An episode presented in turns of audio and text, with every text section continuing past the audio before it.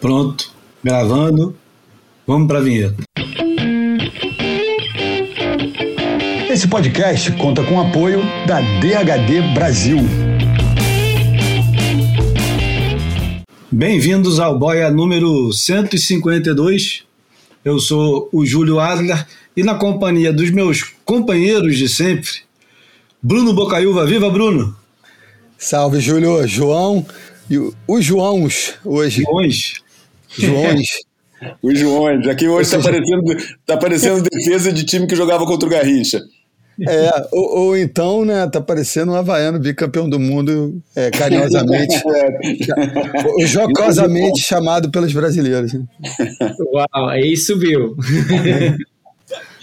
então vamos lá, e João Valente que vai apresentar o nosso convidado de hoje, que não sei se vai conseguir ficar o tempo todo, mas seguindo a linha que nós começamos há dois podcasts atrás, dois episódios atrás, Vamos continuar falando um bocadinho mais de Gilende. Dessa vez nós teremos um camarada que tem um.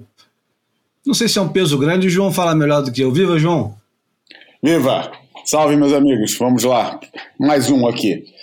Não, a gente, todos, todos os nossos episódios, a gente tem trazido alguém aqui para dar um testemunho é, diferenciado sobre o D-Land. A gente, no primeiro, teve o Pedro Miller, que teve a experiência de competir no, no primeiro evento, na época ASP.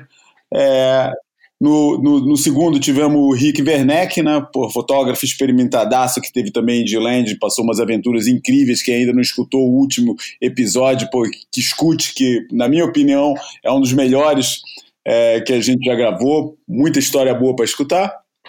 E agora a gente trouxe o João Macedo, cara. João, João de Macedo. Pô, João de Macedo, como todos os nossos convidados, cara, a gente traz eles por um motivo, mas teria vários outros que a gente poderia trazer para discutir. Né? No caso, a gente está trazendo porque o João, que na verdade é português dos sete costados, como a gente fala aqui, mas tem passaporte americano, ele nasceu nos Estados Unidos, ele depois vai explicar por quê. É, o João aproveitou desse estatuto de dupla nacionalidade para ser o primeiro português, primeiro surfista português a pegar onda em Gilende, numa época que portugueses ainda não eram, é, é, não tinha, Portugal não tinha relação diplomática com a Indonésia, por causa do problema de Timor-Leste, e, é, e não, a Indonésia não permitia a entrada de portugueses e vice-versa. Né? Mas e o João, aproveitando que estava estudando na Austrália e que tinha dupla nacionalidade, pô, nem hesitou, Goofy fissurado em tubo, fissurado em onda boa e forte, pegou o, o avião e, e foi para lá. E essa foi todo um envolvimento que a gente também vai contar aqui a história. Mas só para enquadrar um pouquinho melhor, a gente poderia também trazer o João para falar de onda grande, né? Porque é, o João se mudou, sempre foi, sempre, sempre gostou de onda grande. Ele tomou da poção mágica que existe na praia de origem dele aqui em Portugal, que é a Praia Grande, que só dá maluco de onda grande. Ele é mais um. É, e, e, depois mudou, foi morar no norte da Califórnia, virou local de Mavericks, é, foi pioneiro do Towin aqui em Portugal também, foi pioneiro para largar para largar o Towin e, e abraçar o, o, surf de remada como filosofia. É, esse é um, é um dos aspectos que ele pode, poderia vir aqui conversar com a gente. Outro seria o lado ambientalista dele, é, que, que o João foi um, é um dos maiores responsáveis, falando unsung heroes, né? a gente estava, para usar expressão é, é, anglo-saxônica, é uma das é um dos caras mais importantes entre os menos falados por trás do conceito das reservas mundiais de surf. É, foi ele que idealizou grande parte do, do, do da base é, teórica e prática da, da, da, instituição do conceito das, das, das, reservas de surf mundiais no âmbito da, da Associação Ambiental Save the Waves Coalition. É, e depois esse seu, o, esse seu envolvimento também teve diretamente ligado à candidatura e posterior é, é, consagração da Iriceira como reserva, primeira reserva de surf é, na Europa. E depois disso, ele sempre conseguiu juntar bem os caminhos dele, porque, por exemplo, ele desenvolveu um projeto nos Açores de exploração do, do, do arquipélago dos Açores para Onda Grande, mas deu continuidade a isso com todo o envolvimento de segurança em alto mar e também de, de preservação dos valores da cultura do surf, porque preservação não é só ambiental, é preservação cultural também. Enfim, é um cara que tem muita história para falar, é, e, mas a gente veio aqui para falar de, de land. Salve, João! Seja bem-vindo ao Boia. Tem sempre mais um. Uh, obrigadão aí pela, pela intro, uh, Madé, e não é por acaso que calcunha que nós temos entre nós é Madé, porque é, acho que isto no fundo é trazer aqui uma coisa muito portuguesa, ou seja, eu acho que hoje em dia ir à Indonésia é um dado adquirido, não é? É uma coisa, tipo, faz parte da iniciação, faz parte daquela prova, faz parte daquela prova de fogo, uh, de que, que a gente, hum, pronto, que no fundo, quando a gente ataca, uh, um sítio maravilhoso, um sítio maravilhoso um, como, como aquele. Ah, ok. Uh, houve aí aquela pausa mental aqui, uh, não foi porque eu fui lá mentalmente, mas foi porque estavam aqui uma galera uh, e eu estou aqui de volta, olha, de umas obras de volta da, da, da minha escola de surf, que é aqui, pronto, olha Madé, foi assim uma coisinha, como tu disseste, aqui do ensino de surf, que também me acompanha há muitos anos e, enfim, o, o que eu quero aqui dizer é que G-Land foi um sítio muito especial, foi uma coisa muito contenciosa a, a minha ida lá e, e, eu fiquei sempre, pronto, na altura, sei lá, jovem, free surf não era uma coisa que existia no nosso radar, não era uma, uma carreira, não era assim uma coisa que, que se pensasse que, que, alguém podia ter um patrão para, para ir para um sítio paradisíaco como G-Land, mas eh, acima de tudo foi um sítio que marcou a história pessoal de cada um. E eu realmente lembro-me de estar com, com muitos indonésios uh, e eles realmente disseram que Timor, e isso para mim foi um shift muito, muito grande, ou seja, a contenção era que Portugal tinha uma ex-colónia, que era Timor-Leste, e que essa colónia tinha sido anexada pelo ditador uh, indonésio, era o Suarte, não é? era? Uh, e então era um ditador horrível, um cara militar nojento, como, como aqueles militares, muitas vezes são, não são todos, mas muitas vezes são, uh, e então aquilo que foi interessante falar com a galera local um, porque havia um sentimento misto, não era? Ou seja, por um lado estava a ir lá para uma missão de surfista, a meu ver, obviamente era sagrada e muito importante, mas depois tinha aquele equilíbrio, era obviamente egoísta, porque os tubos que eu queria mandar eram os meus tubos, por assim dizer, não é? Como a gente muda o, panorama para, para justificar a nossa, pronto, a nossa causa, mas falando com a galera local, foi muito interessante ver que a perspectiva era que Timor-Leste eles eram sortudos, eles eram os conhecidos para o mundo internacional, ou seja, Timor-Leste era aquela nação que tinha esperança de realmente se libertar do punho de ferro do Swart e todos os outros, as tribos e toda a outra galera que era assassinada sem ninguém saber de nada, porque o cara era muito besta mesmo, era horrível, ninguém sabia deles. E eles então realmente em Bali, a caminho de Giland, partilharam um pouco isso, em que realmente, e isso para mim foi uma coisa muito, muito, foi um shift assim muito, muito grande na minha percepção e na maneira de eu estar a ir e, e, realmente foi, foi uma coisa que de alguma maneira me ajudou a compreender mais o drama da Indonésia, de todas aquelas ilhas, da, da, parte religiosa, de tanta coisa, e que realmente o trabalho que o governo português estava a fazer de publicitar esta situação específica, como era muito, digamos, especial para os portugueses, acabou por mudar um pouco a balança para aquele povo que no fundo era o mais anexado, mas era aquele que se mais sabia desta anexação.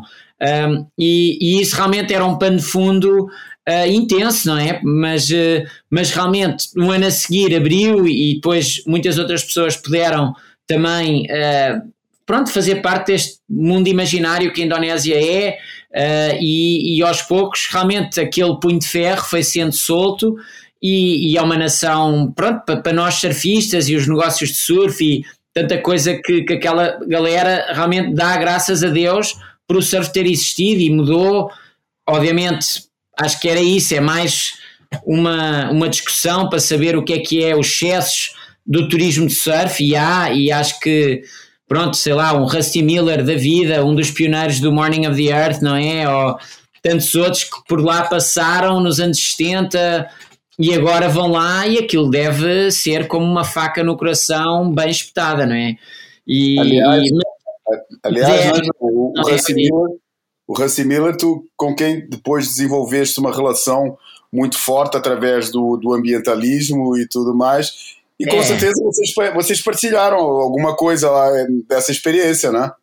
Com certeza, e, e foi um pouco por isso que, que senti também um pouco na, na liberdade de, de, falar dele, porque era uma perspectiva. Ao mesmo tempo, o Rusty é uma pessoa também moderada. Eu acho que ele não não está azedo. É aquela expressão também. Não é um cara amargo, não é? Não é um cara que, porra, no meu dia que era e agora está tudo uma merda e só é putz. E, pronto, ele tem uma atitude positiva, obviamente, a evolução, mas ele teve a sorte de estar lá com aquilo como estava, não é? E isso, como a gente às vezes diz em Portugal, ninguém lhe tira isso, não é? Isso é dele.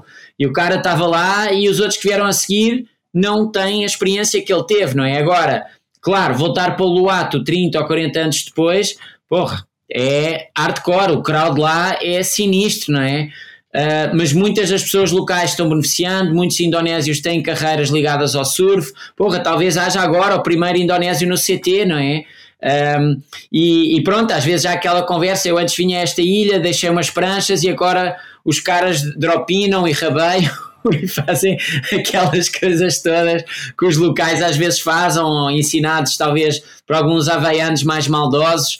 Mas, mas eu acho que é isso. Tudo o que a gente disser, eu acho que eu acho que aí é que o ambientalismo, o serviço para uma causa maior e tudo isso que, que a gente tenta, no fundo, fazer. E se mais pessoas fizerem, melhor ainda. Se não, cada um não fizer, também não tem mal, não é? Acho que a energia é um bocado essa. Mas a Indonésia é um templo. Eu lembro de escrever, e, e aqui um grande obrigado para para o Madeia Valente, para o João porque ele incutiu-me de começar a escrever e isso iniciou, pronto, aqui um caminho que é assim, que de vez em quando consigo escrever umas coisas, às vezes não tanto, mas uh, que, que, que, a caneta, que a caneta é muito poderosa e é uma forma de expressão muito, muito incrível também, que nos faz também dar, dar um bocado essas viagens uh, e, e, conseguir partilhar isso. E, e o, o artigo que depois uh, o, o João publicou na Ser Portugal era o Templo Metafísico e mais tarde, isto foi antes do, daquele filme da Quicksilver, do Metaphysical, por isso, de alguma maneira, eu acho que Gilland era aquele sítio do imaginário do surfista que continua hoje, e há lá um parque nacional que foi fundado há muitos, muitos anos atrás, e aquela magia de uma onda paradisíaca, claro que para um Goofy talvez mais ou menos, mas eu acho que quem pega bem de backside também, acho que é óbvio que também consegue desfrutar do sítio e de, da mística da selva e pronto, é, é um sítio muda e mudou a minha vida sinceramente, ou seja, eu acho que eu não teria em verdade, não teria continuado uh, com o surf uh, e desta dedicação e ter fundado a escola se não tivesse ido a G-Land e acho que é daqueles sítios que, que, são tectónicos, não é? Que são daqueles sítios que fazem nós virar a nossa vida e, e, ter realmente uma adoração pelo surf, mas também saber que os nossos skills têm que estar ao mais alto nível para surfar uma onda daquele calibre, ou seja, é uma onda, eu acho que é interessante ver as imagens e estava, realmente um marola, não é? Para, este CT, mas só ver aqueles highlines e o speed e a velocidade toda que é preciso eh, na onda, e não é uma onda assim muito fácil, não é uma onda que permite um top to bottom assim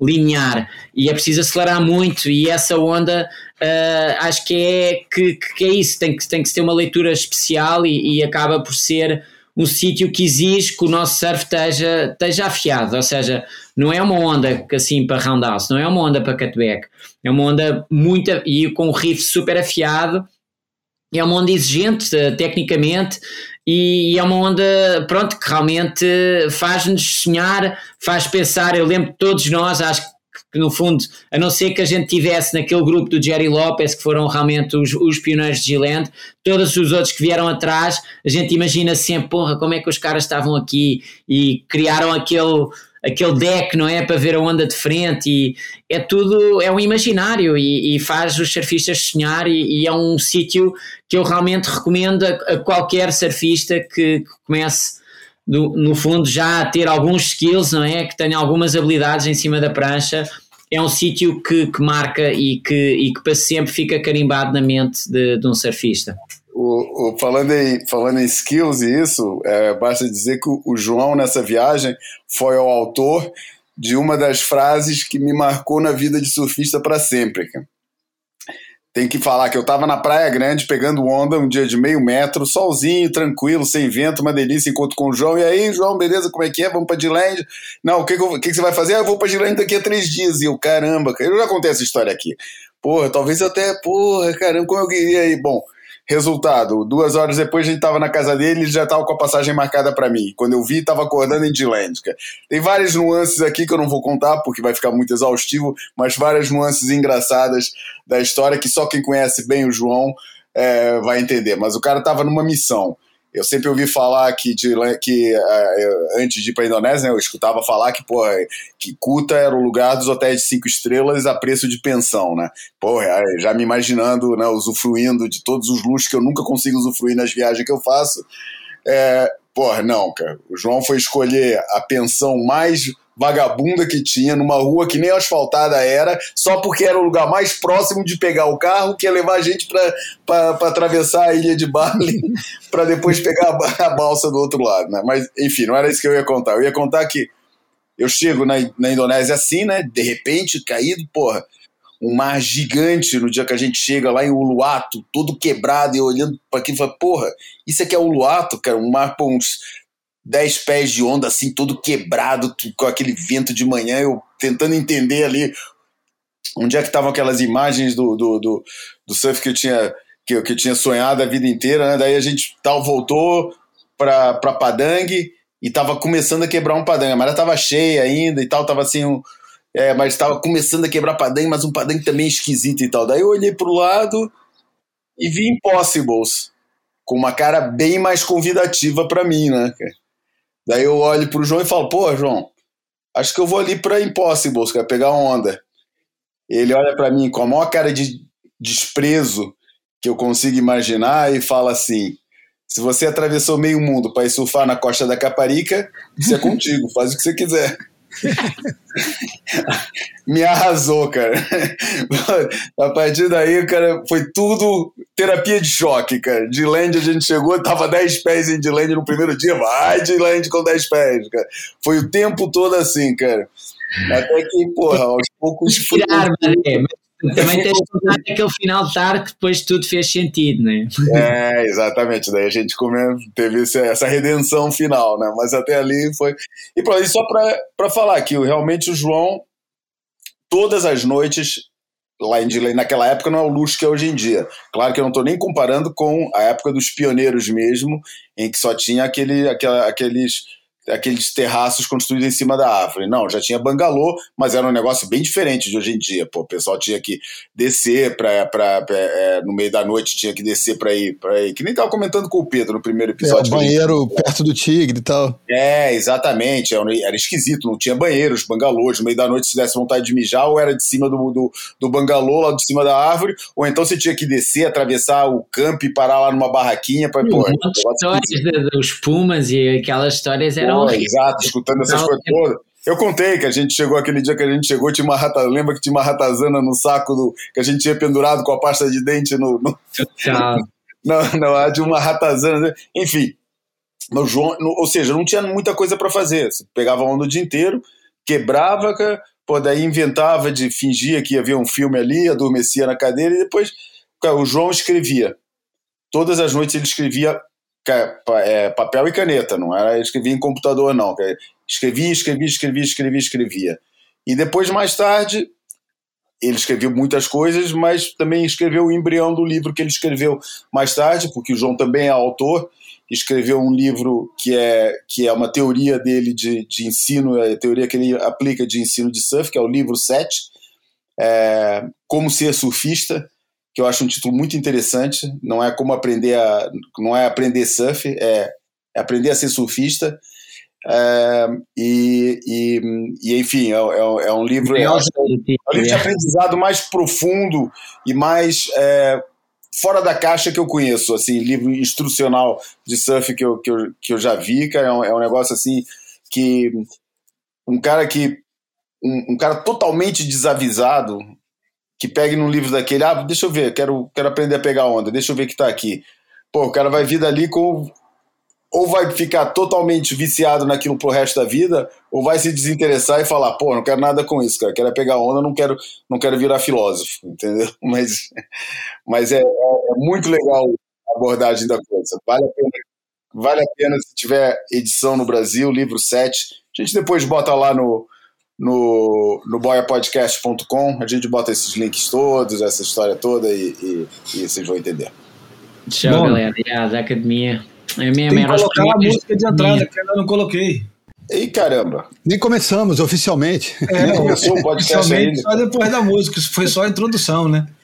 Bom, a música. É, é, vale dizer começar... que o João encaixa que nem uma luva no boia, né? Porque o João é um cara tão caótico quanto o boia.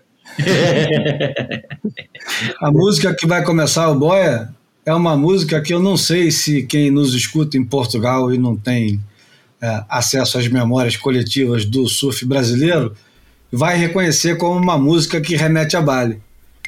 Mas eu vou colocar a música aqui e depois a gente fala dela.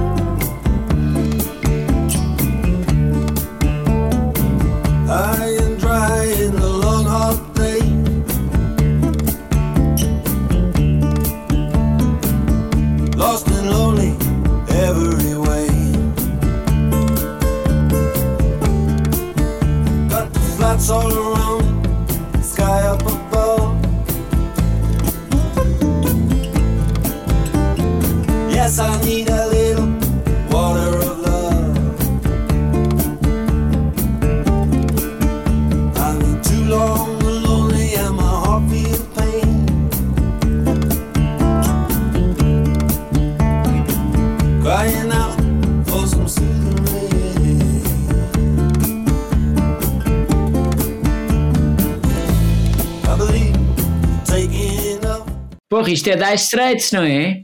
É. Ganda som. Bom, João Vacedo, como tinha avisado, não vai poder ficar muito tempo. Então a música foi a deixa para ele é, pedir para ir embora e vai se despedir, né? Pelo menos. Obrigado, João. Grande abraço, galera. Porra, foi incrível. Obrigado mesmo por esta memória de Gilente. Obrigado pelo convite. Tudo bom? A gente conversa mais, né? Bom, nós escutamos Water of Love, do Dire Straits. Isso é uma coisa muito nostálgica, né? O álbum é de 1978, mas é, o, o elo que liga Dire Straits e Bali tá no programa Realce e nos anúncios do Tico. Você lembra, Bruno? Porra, é, como não lembrar, né? Eu tava falando pro João quando você fez esse intervalo rapidinho aí, e, e, saiu do, do, do, nosso áudio, que eu tenho aquela história romântica, piega, escafona com, com Dire Straits, que é ter ouvido Sultans of Swing antes de ficar de pé sobre uma prancha e, e na Serra Fluminense, aqui longe do mar, e ter tido o, a sensação de surfar é, estando longe do mar e, estando fora d'água, inclusive. Então, Dire Straits tem esse, esse lugar no meu coração e, e obviamente, eu sou um subproduto do Realce, então como não lembrar de tudo que aconteceu por lá? Ah, e esse é o primeiro disco deles, né? Essa guitarra do Mark Knopfler é um absurdo, mas é, é engraçado porque fala muito de água, né? A primeira música do disco é, é Down the Waterline, a é. segunda música é Water of Love. Quer dizer, meio sem querer, não podia ser mais surf, sendo que os caras, porra, não podiam estar mais distante né, do, da, da imagem, não geograficamente, mas da imagem do surfista. É, era como a gente, é, como a gente recebia, né? a, a gente transformava a, a, assim, a gente abraçava uma música e transformava ela na cabeça como algo que nos remetia ao surf, mesmo os caras não tendo nenhuma intenção disso. Né? Se bem que, olha, pensando bem, o Mark Knopfler lembrava um bocado o Marquishas, hein? É verdade. o cabelo narigudo. Cara né? de gnomo, né? É, é. Aquele cara grandalhão, né? É. Grandalhão meio desajeitado, né? Vamos lá. Agora que o Masatoshi Ono foi embora, a gente vai entrar no em 2022 com a vitória é, contestadíssima do Jack Robinson em Bali. Em Bali, não. Que Bali, cara? Onde é que tu tirou Bali? Não tem nada de Bali. Em Java. Que afinal de contas são duas ilhas distintas e distantes, né? Quanto tempo de, de barco? Se você pegasse um barco e fosse de Bali até Java, João? Ah, uma, não dá nem uma hora ali pela Ah, então é pertinho. É, é, muito perto. Depende do lugar, que se você for de Bali para é, a travessia antiga que você tinha que atravessar a ilha de Bali para pegar o ferry, atravessar para o outro lado, a travessia de ferry era rápida. É, era mais ou menos 40 minutos, que eu me lembro, era uns 40 minutos de travessia de ferry, talvez até menos. É, mas a viagem demorava a noite inteira, porque você atravessava a ilha de uma, de uma ponta para outra, pegava o ferry, atravessava para lá depois andava mais 4 horas de, de carro, 4, 5 horas até chegar em Grajagã para pegar mais o barquinho que te levava para Diland. Agora o speedboat, que você pega ali na região de. É, ah, como é que chama? Sanur? Por ali? É, já não lembro exatamente qual é, mas é por ali, naquela costa ali de Sanur e tal. É, demora uma hora, uma hora e meia, você está você tá em Diland direto. Entendeu? Por isso é, é o, a distância é pouca, cara. Ali, a ilha, as ilhas são pertinhas agora.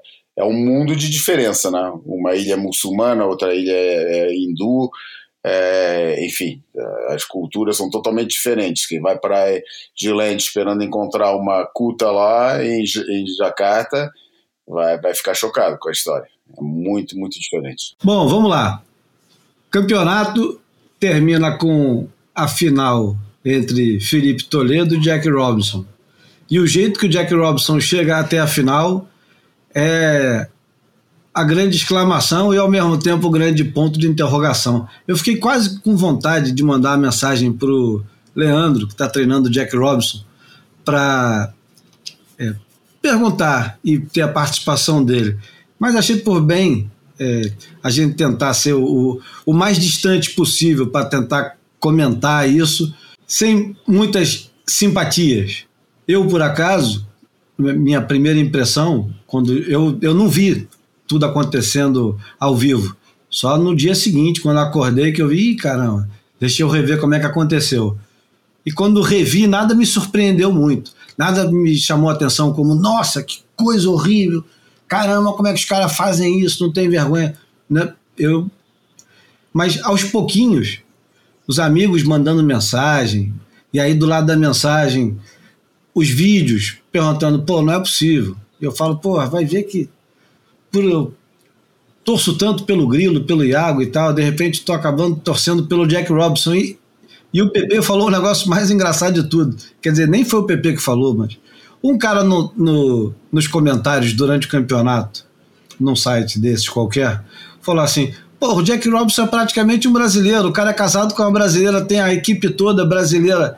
O técnico dele é brasileiro, o preparador físico é brasileiro. O Shaper é brasileiro. A gente tem que lembrar que sai Felipe Toledo e Tati Weston Webb, é, campeões recentemente com prancha do Márcio Zove, e entram Jack Robinson e, e Joan Defé também com pranchas do Márcio Zove. Mas não é sai, né? Eles não saíram. Não, tô brincando, cara. Ah. Eu tô dizendo, é, sai da, do topo do pódio ali, né? Da, da, da do, do holofote. Mas enfim, vamos relembrar um pouquinho do que aconteceu, porque eu acho que o que vale a pena lembrar é a partir das quartas em diante. Alguém discorda? Não, eu concordo. É, porque assim, tem, tem dois campeonatos, né? Eu acho que lá atrás a gente teve momentos interessantes, mas como eles são irrelevantes pro, pro, para a conclusão do campeonato, acho que a gente pode tratar, assim, é, o Steve Shearer falou sobre a participação do, do, do, Gabriel, é, citando até uma música do, do recém-falecido Mark Lanigan, é, alguma coisa como Não me, me deixe sair do paraíso, porque eu acho que todo mundo há de convir que a, a, aquela meia maré e, e o Suel, como estava no momento da, da, primeira quarta de final do Jadson com o Gabriel, é, proporcionou um, praticamente um solo do Gabriel, porra, de, de, um jeito muito especial, né? Foi, acho que foi ali, foi, foi o topo do iceberg no, no sentido da performance, da conexão com, com, com a onda ali de Gilend. Então, acho que é, foi uma, uma parte do, do, do, show que eu mais curti. E, obviamente, sem ter essa, esse, essa questão do coração com o fígado, o, né, o, o, o que a gente é, acha que vai acontecer e acaba não acontecendo, assim, esses sentimentos conflitantes não foram gerados nessa bateria, né? Então foi uma foi, foi, foi um, um, um, sentimento mais é, mais fácil de mais fácil assimilação, né? A grande história do campeonato para mim não é a vitória do Jack Robson. A grande história do campeonato para mim, como todo mundo já esperava, eu acho, era a volta, era e foi a volta do Gabriel Medina.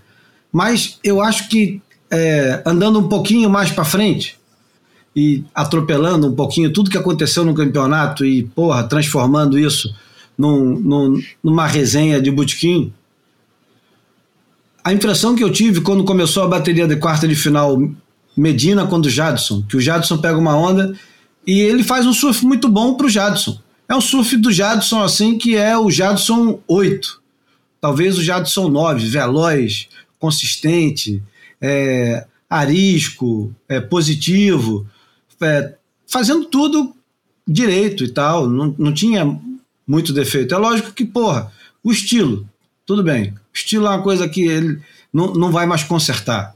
Mas tudo bem, mas era o Jadson, um cara que todo mundo adora, o surfista predileto de todo mundo para você assistir uma bateria do lado, para você fazer uma viagem. É, era o Jadson. E na onda de trás veio o Medina. E o Medina não estava no 8 dele. O Medina estava no 6,5 dele. Só que a gente, de repente, se dá conta que o 6,5 do Medina é beira o 10 de qualquer outro surfista do mundo hoje em dia. E o, o, o Medina, em modo cruzeiro, ele é o melhor surfista do mundo. Porque o Medina, com o foco todo voltado para ganhar campeonato e tal, depois que passar esse momento de adaptação, ele só perde mesmo se não vê a onda. É, perde para ele Pô, mesmo, como eu costumo é, dizer. Né? Isso. Perde se não vê a onda, acontece alguma coisa extraordinária. Mas a verdade é que a impressão que eu tive durante a bateria do Medina com o Jadson era que a WSL se resumia hoje Medina contra o resto. Medina contra o mundo. Todo mundo hoje tem que se concentrar em ganhar do Medina. E é engraçado, porque, porra, na bateria seguinte o Medina vai e perde pro Jack Robinson. E perde de um jeito, porra, vamos conversar depois sobre isso. Vamos terminar é, a quarta de final e falar um pouquinho também das mulheres na quarta de final, que foi interessante. Mas eu, eu queria ouvir de vocês. Pode até começar o, o João, porque é, depois do Medina, tudo parecia tão sem graça. Teve essa impressão, não? Cara, não, cara, não sinto assim, não, cara, sinceramente, cara. Acho. Reconheço que de longe é um surfista que está no outro patamar, é, que está surfando muito distante dos outros, cara, mas não ao ponto de deixar a coisa sem graça, cara, entendeu? Porra, cara, tem outros jeitos de surfar que são legais também de assistir e que, que, porra, que dá prazer de assistir os caras jogar. Mas, olha, fica sem graça, ficou sem graça o, o, o John John perder, perder cedo, é, sem graça ele mais uma vez machucado no joelho. É, cara, falar que reduziu o, campeão, o campo inteiro a performance de um cara, cara, acho acho que, porra, o pessoal tá, tá, Sinceramente, acho que é perder a noção da, da realidade da coisa, entendeu? Porra, não, não, acho que em era nenhuma se falou de ninguém assim, cara. E acho que é perder um pouco a noção da realidade. Não, não sinto, cara. Pô, sinto que é de longe o cara que tá pegando melhor hoje em dia, que é o cara mais completo. É, e, e, porra, e se quiser, vamos, vamos, vamos passar lá para a derrota, porque, cara, eu não tô nesse coro, não, cara. Acho que é totalmente. É uma das coisas mais emocionalmente afetadas que eu já, que eu já escutei, cara. Acho que o pessoal tá, tá batendo aquele campo, né? Que o Brasil é o único país do mundo que fala que vai perder Copa do Mundo, né? Quando fala de futebol, né? O Brasil fala, ah, a gente vai perder a Copa do Mundo. Como perder a Copa do Mundo? A Copa do Mundo é, de, é do Brasil, cara? Quando é que isso foi instituído, cara, entendeu? Depois acontece, depois toma um 7x1 e fica todo mundo, ah, como é que isso aconteceu, como é que isso aconteceu? Pô, aconteceu porque o pessoal também treina, que os outros caras também são bons, que, pô, que, que existe isso tudo, entendeu? E, e, e a gente até pode abrir campo aí para um, uma para uma conversa mais para frente que é será que tamo, será que o Brasil tá com isso tudo mesmo, cara? Será que tem uma geração aí vindo aí que vai sustentar esse domínio da, da Brazilian Storm, é, eu começo a escutar uns rumores aí que, não, que, que as gerações seguintes não estão assim tão fortes, não, cara. E. É, eu, eu, acho que uma coisa é uma coisa, outra coisa é outra coisa, né? É, não, aí vamos sair, vamos sair do. do é, mas eu não, cara, eu não achei, cara, não acho escandaloso, não achei escandaloso, achei, cara, uma derrota como já escutou várias vezes, cara, porra, como tantas outras que já aconteceram, cara, acho que não tem motivo para tanto escândalo, para tanta indignação, cara, como se nem valesse a pena mais fazer campeonato. Não dá logo a taça, porra. Não é o melhor mesmo? Pô, é uma coisa tão consensual que é o melhor. Cara, eu sinceramente não entendi. É, entendo a discussão de resultado, porque isso existe nesse esporte desde que inventou de ser esporte. Agora, transformar isso nesse assunto quase nacional da coisa, cara. Porra, tem muita gente que, que aqui, por exemplo, tá, tava dividido, tinha muita gente que achava que, que sim, que, que o outro ganhou. Mas calma, não cheguei lá ainda, né? A gente estava falando da quarta de final. É, pô, das quartas de final, cara, já nem lembro o que, que aconteceu nas quartas de final. É, eu, eu acho que assim, a, a, acaba que é, é, somos que contraditórios, é, é, pensamos igual, de maneira diferente, diferente de maneira parecida. Então, eu acho que assim, é, eu consigo ter viés para concordar com vocês dois. O, o, João, mesmo não achando escandaloso e, e não achando que, que é Gabriel contra o resto do mundo, também é, concorda que ele está no patamar acima. Então, assim, é, dito isso, eu acho que tudo que vem depois e, e, e não tem envolvimento dele, eu acho que perde um pouco é, do brilho, sim. Eu acho que é, é, eu acho que fica claro que o circuito mundial com ele tem um peso e sem ele tem outro peso. É ah, é claro que isso, quanto a isso, estamos 100% de acordo. É, mas... Eu acho que, mas eu acho que também, por exemplo, o, o, aconteceria isso também de alguma maneira com o John John fora do, do sistema, também fica faltando alguma coisa até para ter um, um antagonismo técnico com o Gabriel assim mais declarado, né? Porque os outros têm é, nuances e lampejos para proporcionar essa disputa, essa rivalidade. O John John e o Gabriel, no ponto de vista técnico, acho que isso é um pouco permanente, né? Isso só acaba sendo é, é, dificultado, impedido, quando um dos dois tem algum problema ou físico, e no caso do Gabriel, recentemente psicológico. Então, assim, é, eu, eu acho que eu consigo concordar com vocês de duas maneiras, mas. Uh, e também eu acho que o, o, o Jack. A gente já pode enveredar para semifinais? Não, eu gostaria só de, de falar um bocadinho é. É, das baterias. É, você, eu acho que tem o Jack Robson contra o Cano Igarashi é uma bateria que vale a pena comentar, nem que seja só para dizer a melhor onda do campeonato possivelmente foi do Jack Robson contra o Canoa, né? É. E o Canoa era o cara também que estava ganhando as notas. Ele, pô, estava ganhando as notas, estava ganhando. A... O, o Canoa é um cara que o pessoal torce muito, né? Eu digo, o pessoal é o pessoal envolvido com, com a transmissão, torce bastante por ele. Ele é um cara querido, ele representa é, mais de uma nação, né? Estados Unidos, é, eu acho que ele globaliza o circuito, né? Ele é. tem uma série de elementos favoráveis ao, ao, ao desenvolvimento do negócio e tal. É, e eu, eu só queria botar rapidinho eu, a, a, crítica que eu sempre faço a ele.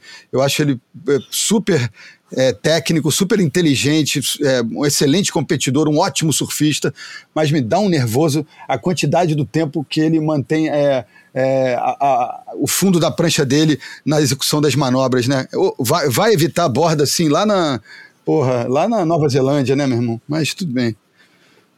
É, ele, ele faz um surf que era muito popular aqui no, no Brasil nos anos 90, que era é, bastante força, usando a borda, joga água para cima sem precisar é, enfiar muita borda. Né? A, a, água pula mais de encontro com, a, com o fundo da prancha do que é, o famoso espetador, né? É. É, enfim, é, foi o início da grande corrida, eu acho, do Jack Robson nesse dia. Depois o Felipe Toledo se vinga da derrota de Portugal contra o Griffin Colapinto. Mas, é, não, mas não foi fácil, né? Porque o Griffin pega uma onda boa e eu, eu acho que tinha uma vontade muito grande do Griffin passar a bateria, né? Mais uhum. uma vez. E o Felipe sai puto da bateria, achando que é, não estava sendo bem, bem pontuado. E ali começa uma coisa que eu acho que não sei o quanto que atrapalha o Felipe lá no final. Não sei se vocês têm alguma coisa para falar. Enfim, vou continuar. Ai, não, continua. E depois o Conor O'Leary contra o Matthew McGillivray é, é aquela bateria que a gente vai tomar café, ao banheiro e tal. Ninguém tem interesse nesse tipo de bateria. Eu, pelo menos, Porra, não. Eu, na, na, minha escala, né, que a gente, lá na, na, na, na locução, lá no, na Sport TV, né, que faz uma, uh, faz duas e descansa uma. Pô, quando eu fiz as contas e vi que a meu descanso ia cair nessa, fiquei amarradão. Falei. a hora do lanche, a hora mais feliz. Ali não, aí é a hora de dormir, né? Que é não, já... eu tô zoando. O Marcão me falou, né? Ele falou que aprendeu contigo, né? A dormir 25 minutos. É. Verdade, é assim mesmo. Power Nap. Power Nap, exatamente. Bom, e no Roxy Pro, a, a quarta de final, a Carissa Amor ganha da Sally Fitzgibbons, uma bateria dura, não foi fácil. A Sally é, vendeu caro, né? E, e, fez valer o convite, né? Eu acho que é pouco provável que ela seja convidada para mais algum evento, não sei. Vai depender se alguém se machucar. É, não sei não. Eu mas... achei que ela, tecnicamente, ela é, é, entendo o que, que você está falando, mas foi muito mais pela pelo lado aguerrido dela como competidora do que tecnicamente pelo surf, que, porra, ficou muito. para mim ficou muito clara a diferença de, de extensão da, da, das curvas, cara. É, é, é, outra técnica, é outro, é outro patamar, cara. Totalmente diferente e eu acho que ela tava bem aquém do, do, do da disputa, cara. Ah, a Sally hoje é uma surfista que eu acho que ela justifica muito os convites dela ou a classificação e tal quando você tem uma onda pesada e que as, as outras mulheres às vezes não têm tanta facilidade, ela, ela se destaca quase sempre. Feed é. grande. É, se tivesse um gilém de responsa, eu acho que. É, ela, ela é a surfista atleta ali, atlética. É, e que, é. que corajosa pra caramba. É, é, é isso. E falando Muscular, em corajosa, né? falando em corajosa, é, a Tatiana Weston Webb que é engraçado, eu não, eu não consigo dizer brasileira Tatiana Weston Webb. Para mim, ela continua sendo havaiana, ela fala português e tal, mas o Jack Robson fala português não é brasileiro. O Canoa Igarashi também fala português, não é brasileiro. O Jeremy Flores e o Leonardo Feiravante também é. falam é, português e não são brasileiros mas a, a vitória em cima da Lake Peterson, que eu, engraçado, me perguntaram, quem você acha que vai ganhar o campeonato? Eu botei logo, Lake Peterson e Gabriel Medina. É, Lake Peterson perdeu logo de cara. É. Mas ela tá surfando bem. Mas, de fato, a, a Tatiana ali naquela onda é muito melhor. Pô, a Tatiana tem uma onda do free surf, né? Aquele mar clássico três dias antes da, da abertura da janela de espera, que, é, que ela mostrou porra, uma, uma leitura e, e, um posicionamento na onda bem especial, que, que dava para colocar ela como uma, como uma das favoritas caso tivesse um, um gilende daquele de, de revista de filme mesmo. É, tanto foi que ela, o melhor tubo da prova feminina, quem fez foi é, ela no primeiro é. dia. Muito especial tem, mesmo. Tem mais tubo a onda dela do que os é. que a Carissa fez. É. Uma na, terceira, na, Ah. Rapidinho, porque uma vez vi ela surfando em North Point, lá em Margaret River, do lado do Gessele de, é, de backside, ainda não aprendeu, mas vai aprender. Ou ah. seja, ele já sabia que de front ela, ela tem uma boa técnica. A Bronte Macaulay, é, eu acho que ela fez uma grande bateria contra a Brisa Hennessy, ficou precisando de uma nota muito baixa para virar quase a bateria inteira, mas a melhor onda do dia achei que foi dela. Ninguém atacou a onda com tanta com tanta autoridade que nem ela. Não sei se vocês lembram dessa bateria. Que nem a Bronte, né? É, isso. É, também acho, concordo. E acho Atacou que a Brisa é, é, é, camisa amarela para Brisa é muito, cara. Eu acho que ela tem consistência, ela tem qualidades, mas é, porra, não, não, não dá para tá ver ela campeã do mundo, não. Tá no lucro, uma, né, camisa amarela. É, é, circunstancial o negócio, é. E finalmente a Joan Defé ganhou do, da Stephanie Gilmore por uma diferença muito pequena, embora eu achei que ela surfou é, bem mais do que parece a diferença entre as duas, a diferença final. Mas, enfim, começou a corrida para o título ali. É, não, e só é, eu, eu a, a Joana me impressiona muito a, a mudança de, de, de, abordagem dela de back para front. Eu não sou exatamente admirador do surf dela de front, embora seja muito eficiente e, e, e preciso. Acho que ela, ela, abre um pouco mais a base, tem um centro de gravidade muito aga, né, agacha muito para surfar, me aflige um pouco. É, e ela, ela de, de backside parece que cresce, é, se alonga, fica mais em pé, mais ereta, enfim. Eu e... acho que é, que é um pouco o, ela de frontside é um pouco ah. como, a, como é a série Fitzgibbons o tempo inteiro, cara. Não tem extensão a manobra. É. Backside é. tem.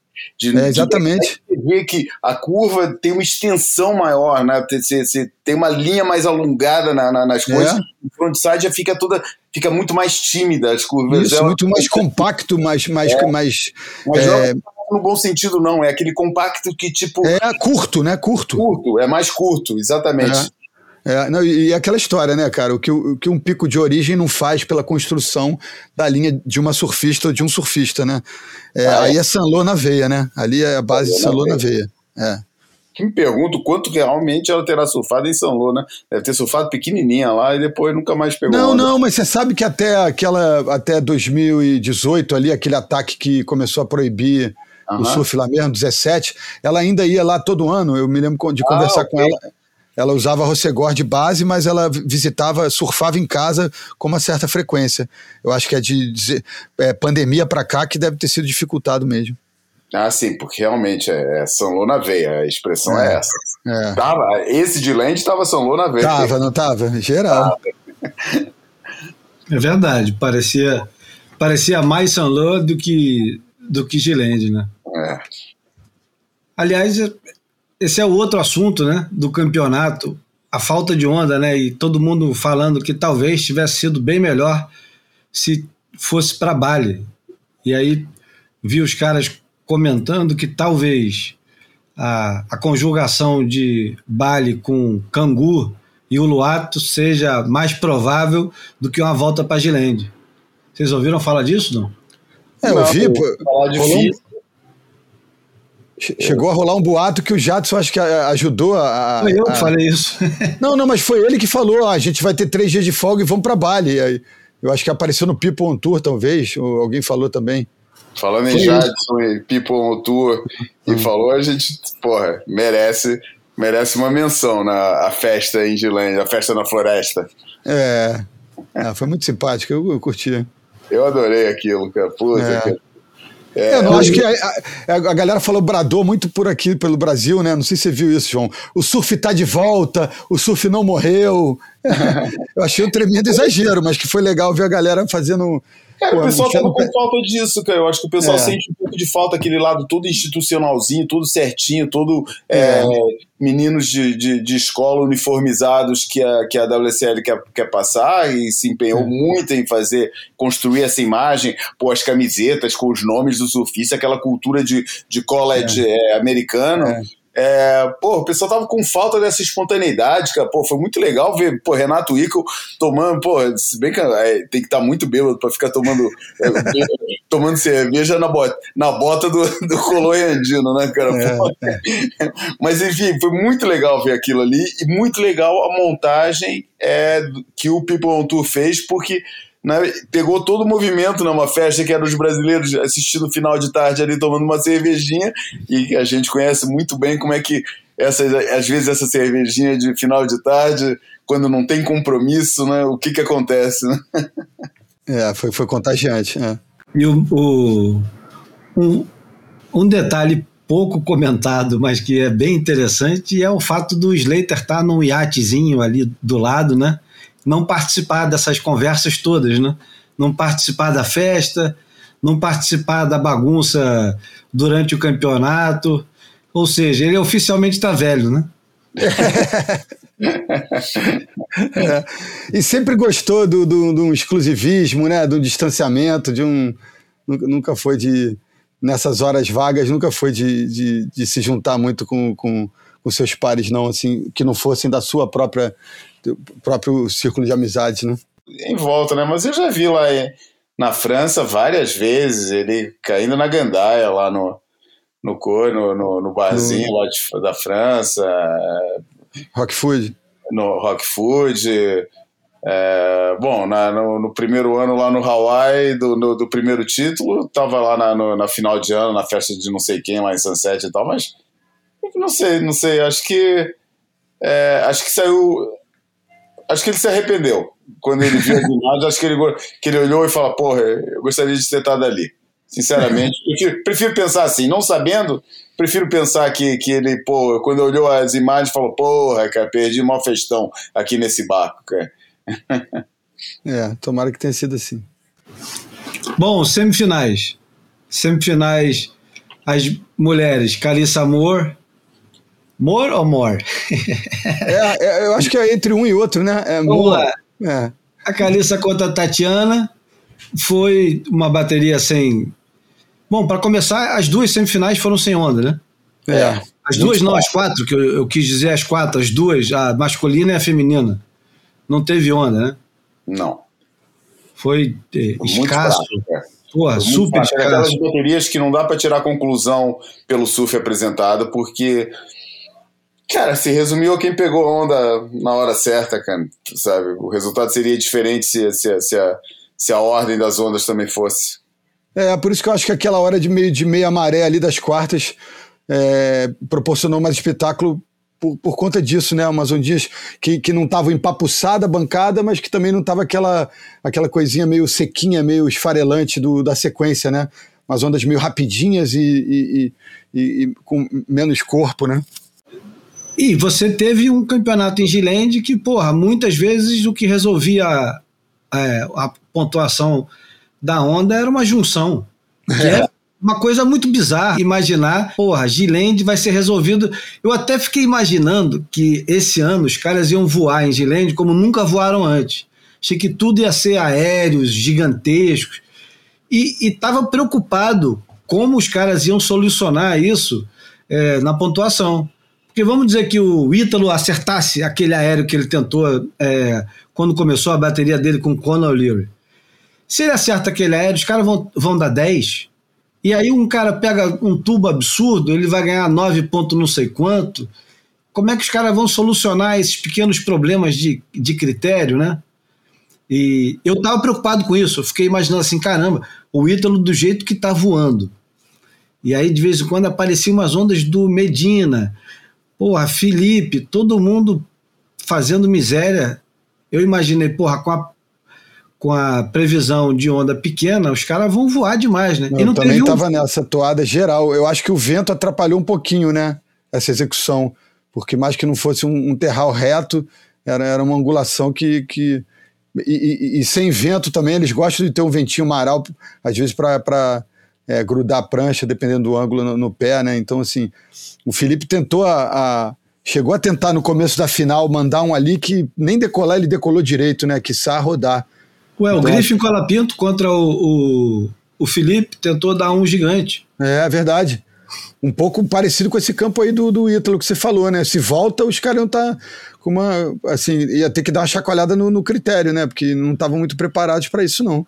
Mas imagina que situação, porra. É, esse tipo de situação é, é a situação que eu acho que o surf começa a, a ficar confuso demais para o pro público comum. É. Porque como é que você vai explicar para tua tia, pro teu tio, pro, pro porteiro, pro cara que te serve no botequim, pro teu pai, porra, pra tua irmã, como é que tu vai explicar que o cara que veio correndo pra caralho, deu um, uma cambalhota, ganhou muito mais nota do que o outro que ficou um tempão na onda, pegou tubo, fez não sei o que, foi bonito. Ou é, o contrário, ou vice-versa. É. Ou vice-versa. Isso. Ou vice-versa. Pô, como é que aquele ali só ficou na onda, fazendo ali, pô, aquele cara voou, fiz uma pirueta, cara, como é que ele não ganha, cara? É, vou te falar que no, no, no, trabalho lá com, com a turma da Globo, que o desejo é esse, né? É uma ampliação da, da audiência, né? Chegar a gente que o esporte ainda não tinha alcançado os caras ficam, acham que eu tenho a bola de cristal e que eu sei de tudo. E, pô, mas como é que faz para explicar? Eu falei, é, tem certas coisas que é bem complicado explicar, né? É bem-vindo ao, ao, ao, oceano da subjetividade, né? Bom, a Joana Defé ganhou da Bronto Macaulay por é, quanto? 33 é, centésimos, décimos. Não, é centésimos mesmo. Centésimos, pronto. É, é. Ajuda que o matemática é, não, não fosse 33 décimos seria 3,3 pontos mesmo. Isso. É. É, ou seja, é uma bateria apertada pra cacete. E a Bronte eu acho que era tipo a favorita de todo mundo que tava torcendo por, um, por uma zebra, né? É. Também porque, além de ser filha do, do Dave McCauley, uma história familiar. Pô, é, perdeu o irmão recentemente, né? É, não... Bonita e triste, né? É. Enfim. É, e pronto. E do lado masculino, aí sim, agora a gente começa. É, a, a parte, fervura, né? A, a, parte apimentada do negócio. Jack Robson ganha também por quanto? É, seis centésimos. Isso. Seis centésimos. 13,90 contra 13,33 do Gabriel Medina. É uma bateria. É... Vamos lá. O Jack Robson começa bem a bateria, o Medina tá mais uma vez naquele modo é, dominante, pegando todas as ondas. E eu, eu julgo que isso custou a bateria a ele. Ele nunca sentou e esperou uma onda, né? Ele ficou pegando onda o tempo todo e a impressão que eu tive é que ficou faltando uma onda. Uma onda daquelas mais contundentes que os caras falam, oh, sabe? É, ele, ele tem um monte de, de ondinha. O, um amigo meu mandou a, as ondas, amigo nosso, mandou a, a comparação das ondas. E, porra, não tem dúvida que o Gabriel surfou melhor. Mas é mais uma vez aquela história. Caralho, ao vivo, na hora, para os caras que estavam assistindo, do lugar que eles estavam assistindo, será que a onda do Jack Robson não, não parece mais contundente? Às vezes, até porque foi um pouco mais curta, não esticou tanto e o cara resolveu antes. Tem uma junção, né? Numa Bom, delas. As ondas são assim. Quer, ver, quer escutar as ondas, cara? As ondas são assim. 6,33 do Medina começou com um tubo clean no arranque, né? É, daí tubinho daí técnico, um, espremidinho. de pressão. É, depois deu duas porradas, né, soltando a, na invertor, né, soltando a rabeta no, no, no, no lip da onda.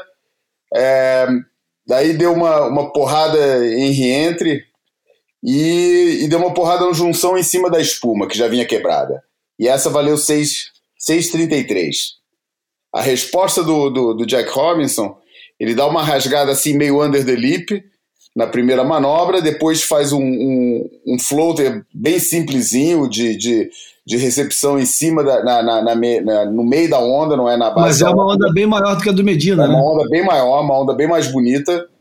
É, daí dá um porradão no, no, no pocket da onda e dá um reentre em cima da, da, da, secção, em cima da bolha, né? não é um reentre na, na espuma, não, faz um reentre mesmo em cima da bolha para finalizar e ganhou 6,07, menos 30 décimas quase que o, que o, que o, Cara, no diferencial, eu achei justo, sinceramente. É, não, nessa daí eu acho. Eu acho que o, a disparidade, quando o Jack surfa a última onda, o sentimento que eu tive era, caramba, hein? O moleque é competente, hein, cara? Porra, vai bater na trave. Porra, mas ele fez um jogo duro. Na hora eu não senti nenhuma ameaça, ah, muito em função de como ele executou as duas últimas manobras. Eu acho que é, o, a, o, João foi preciso na, na lembrança da, das, duas, é, das duas melhores primeiras ondas de ambos, né? Então, Agora, vamos, na, então, vamos, então vamos na troca final, né? É, é. Pega o Medina estava tava, tava liderando, né? o Jack Hobbs estava precisando de cinco e alguma coisa para uhum. virar. É, vem uma série, o Jack faz que vai na, na primeira, né? O, o, na hora eu nem percebi, eu até falei, caramba, o, o Medina foi, cara. E nem, nem tinha entendido na hora que, que, o, que o Jack tinha ameaçado. Abriu mão, é. É, é e, e, ele, não, ele abriu mão, eu não acho que ele tenha aberto mão, não, cara. Eu acho que ele deu uma vendida mesmo na coisa, porque se ele abriu, se ele abriu mão, e se foi claro isso, eu não consegui ainda até agora entender. Se ele abriu mão, foi erro tático do, do, do Gabriel, né? Porque a função do Gabriel ali era bloquear qualquer onda que o Jack Robinson, ficar no inside e bloquear qualquer onda que o Jack Robinson pegasse. Ele estava na liderança, estava com a prioridade, podia fazer isso qualquer hora. Enfim, é, a prioridade estava com, com, com, com o Gabriel. Mas vai. Gabriel pegou a onda, deu uma rasgada saindo assim mais para frente, né? Daí fez um floater de sessão, né? Mesmo caindo na base, até dá uma. Dá, voa lá de cima, né? Levanta o braço e tudo. É, daí faz um power snap no pocket, jogando, porra. É, esse, esses power snaps, é, eu acho que é quase uma manobra nova, né? Ele e o Ítalo, ou mais ele, né? É. O power snap do, do, do Jack, do Gabriel, hoje em Ninguém dia. faz. Tá, é. tá, que nem o, tá que nem o snapback, tá aquele snapback de frontside do Sani Garcia em 2000. É. Ninguém batia isso, cara. É uma isso, arma. É, é, é, uma arma imbatível. É uma angulação que ninguém faz, né? É, exatamente. E é quase uma manobra de transição, né? Nem é o. Não, pra, exatamente. Para ele é uma manobra de, de passagem, né? É, uma manobra de reposicionamento.